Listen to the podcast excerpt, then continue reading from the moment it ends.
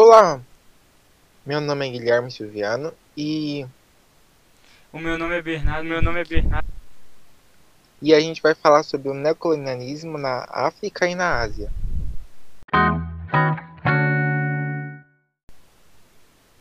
O neocolonialismo ou imperialismo foi o processo de colonização e ocupação da África e da Ásia por grandes potências europeias, que se iniciou na segunda metade do século XIX e, e continuou até meados do século XX. A industrialização, A industrialização na Europa na Europa é, é, marcou um processo Marcou um intenso processo de expansão econômica e crescimento e cresci- dos parques industriais, aí, aumentando o acúmulo de aumentando capital acúmulo de e fazendo eles fazendo virarem uma eles grande virarem potência grande econômica. econômica. É, É, com isso, eles precisavam de mais matéria-prima matéria para poder prima para continuar poder continuar a expansão a expansão e ter material para a indústria. a indústria. Então eles Então, acabam indo para indo África e para Ásia e pra procurando, procurando matéria-prima de custo. de baixo Então foi um jeito Então, deles conseguirem o que eles queriam de forma mais barata.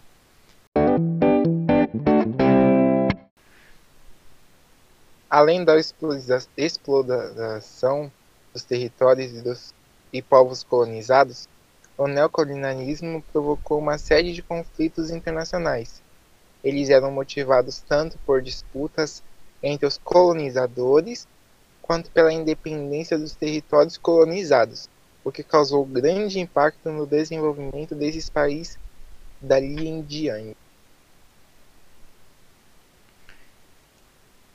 E com o passar do tempo, passar os, do go- tempo, os governos europeus governos começaram europeus a intervir bastante politicamente nas, nas regiões nas que eles tinham que interesse. eles tinham interesse. Então acabou Então, que acabou com o tempo a Europa a Europa se envolveu mais do que só mais do como que só como mercado. Se mercado envolveu também como envolveu também como um- uma parte um- uma política parte do- dos política do- lugares que eles estavam. A justificativa se pautou na, na existência de um imaginário construído na Europa de que o continente africano era um lugar exótico a ser explorado e conquistado. Nesse sentido, caberia aos europeus a, a tarefa de civilizar as regiões atrasadas, o que também carregava o ideal de superioridade racial e cultural.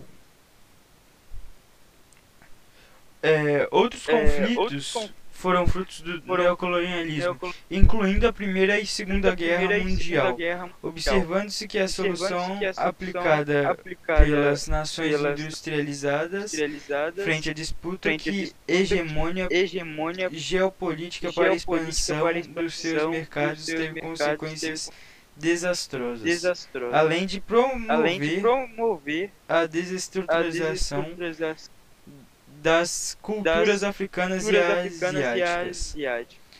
Muitas das guerras Muitas civis das contemporâneas e, as gran- e grande e as parte gran- grande dos problemas problemas socioeconômicos que socioeconômicos afligem que países que um país integravam os integravam antigos os império, os antigos os antigos impérios, colonia- impérios coloni- coloniais coloniais têm íntima relação com íntima a relação ação com a imperialista. imperialista.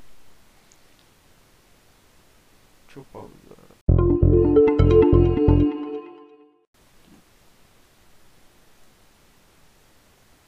No início do século XIX, a industrialização que havia se iniciado na Inglaterra começou a expandir-se para outras regiões. A Bélgica iniciou sua industrialização eh, precoceme- precocemente graças aos in- investimentos ingleses e abundâncias de carvão e ferro na região.